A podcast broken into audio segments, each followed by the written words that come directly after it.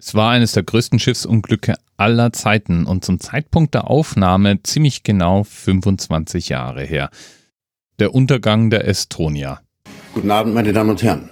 Mit fast 1000 Menschen an Bord ist in der vergangenen Nacht die Autofähre Estonia bei heftigem Sturm in der Ostsee gekentert.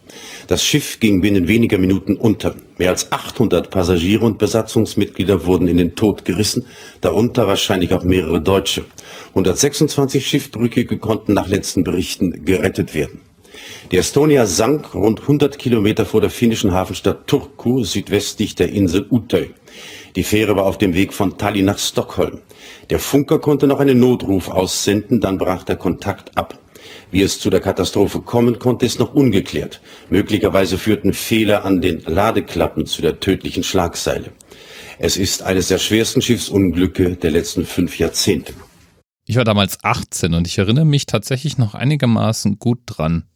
Allerdings, wie das immer so ist, man bekommt diese Meldung mit, man bekommt ein paar Tage noch Nachrichten serviert rund um den Nachgang. Irgendwann kommt dann nochmal eine Meldung, dass es eine Verhandlung gegeben hätte.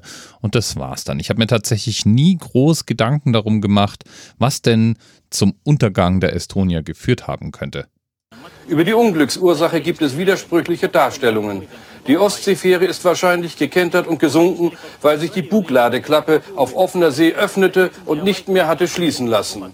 Das jedenfalls ist der Bericht eines estnischen Seemanns, der zu den wenigen Überlebenden gehört. Ein Sprecher der Reederei erklärte dagegen, die Unglücksfähre habe zum Zeitpunkt der Katastrophe antriebslos im Meer gelegen. Die Maschine stand still, aber wir wissen nicht warum. Ja, schon bei den ersten Nachrichten war nicht wirklich klar, warum das Schiff untergegangen war. Hättest du mich vor Vorbereitung auf diese Sendung gefragt, ich hätte mich daran erinnert, dass irgendwas mit den Ladeklappen waren, dass irgendwie hinten die Klappe der Estonia aufgegangen war und das Schiff dann vollgelaufen war. Die Estonia war übrigens ein brachiales Schiff. Da buchte man sich ein, um da drin zu übernachten, während man gemütlich an sein Ziel geschippert wird. Es hatte mehrere Decks, es war ein riesengroßes Fährschiff. Ja, und da ist schon mal das erste Problem. Angeblich war es ja so, dass hinten die Klappe sich öffnete und dann das Schiff voll lief. Jetzt ging die Estonia innerhalb von nicht mal ganz einer halben Stunde unter. Und Experten und manche Journalisten sagen heute, so schnell hätte das Schiff von dem Autodeck aus, wo die Klappe war, also eigentlich vom dritten Stockwerk sozusagen aus gar nicht volllaufen können. Überhaupt stellt sich ja die Frage, warum die Klappe offen war. Oder ob sie denn wirklich offen war, wobei das schon relativ wahrscheinlich ist. Und das trotz extrem hohen Seegang und stürmischem Wetter. Da gab es dann die Aussage, dass die Scharniere eventuell gebrochen wären und dadurch die Klappe auf war, aber es gab auch die Behauptung, die Klappen wären absichtlich geöffnet worden. Und zwar war die Estonia wohl gelegentlich zum illegalen Waffenschmuggel benutzt worden. Damals war ja nach dem Zusammenbruch der Sowjetunion das ein oder andere an riskanten Material über die Grenze zu schaffen und das passierte wohl hin und wieder über Fährschiffe. Es war wohl angeblich eine Razzia im Zielhafen angekündigt worden und deswegen, so die Verschwörungstheorie, hätte irgendjemand versucht, LKWs mit illegalem Material auf hoher See zu entsorgen.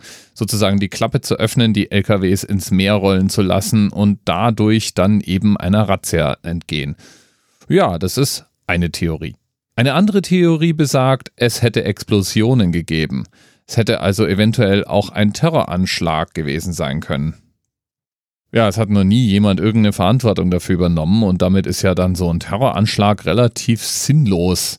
Aber vielleicht ist es ja ein gescheiterter Terroranschlag. Irgendwo gibt es vielleicht ein Bekennervideo, das einfach nur niemand gefunden hat. Wer weiß. Und da wäre da noch der Kapitän. Der war nämlich angeblich gerettet worden. Es gibt einige Aussagen, wonach er aufgesammelt worden war und auch mehrmals gesichtet worden wäre. Nur kam der irgendwie nie offiziell am Ufer an. Beziehungsweise er kam anscheinend an, er war ja gerettet worden, auch den Unterlagen der Rettungskräfte zufolge, aber tauchte dann anscheinend unter oder verschwand. Jedenfalls ward er nicht mehr gesehen. Also zumindest nicht mehr offiziell. Es gibt freilich immer wieder Berichte, dass er irgendwo auf der Welt gesehen worden wäre. Aber so richtig scheint es ihn nicht mehr zu geben. Und so wurde er mit einigen anderen Vermissten aus der Crew irgendwann für tot erklärt. Und dann gibt es auch noch eine ganze Reihe Ungereimtheiten. Zum Beispiel scheint es Videoaufnahmen von allen Parkdecks der Estonia zu geben, nur nicht von dem Deck, in das das Wasser eingebrochen sein soll. Genauso wie es dann irgendwie auch seltsam war, wie wenig kooperativ die Regierung anscheinend war. Unterlagen werden verschlammt, Berichte werden nicht fertig geschrieben.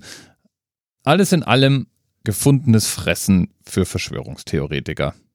Derweil finden Prozesse statt. Es wird versucht festzustellen, wer denn nun Schuld trägt. Da wird erstmal die Schuld beim Räder gesucht. Es hätte Baufehler gegeben. Dann wird zurückgeschossen. Ein anderes Gutachten sagt aus, eigentlich wäre alles in Ordnung, nur das Schiff wäre schlecht gewartet worden. Ja, oder vielleicht war doch alles nur Sabotage? Bis heute ist die Schuldfrage ungeklärt. Und damit natürlich auch Schadensersatzansprüche von Angehörigen unbehandelt. Und derer gibt es viele. 852 Menschen sind sehr wahrscheinlich am 28. September 1994 bei dem Untergang der Estonia ums Leben gekommen. Insgesamt weiß man das aber nicht so genau, denn die Zahlen schwanken so ein bisschen. Offiziell waren 989 Menschen an Bord. Das ist allerdings eine Zahl, die man gar nicht so genau kennt. Denn bis zu diesem Untergang gab es auf diesen Fährstrecken keine Registrierungspflicht. Aber als offizielle Zahl taugen die 989 natürlich trotzdem ganz hervorragend als Themenanker für die heutige Sendung. Und eine Themenpatin haben wir auch. Der Hinweis kam von Christiane Attich. Lieben, lieben Dank dafür. Bis bald. TMRS 10, 9, 8. The experience of 47 individual medical officers. Was hier über die Geheimzahl der Illuminaten steht. Und die 23. Und die 5. Wieso die 5? Die 5 ist die Quersumme von der 23.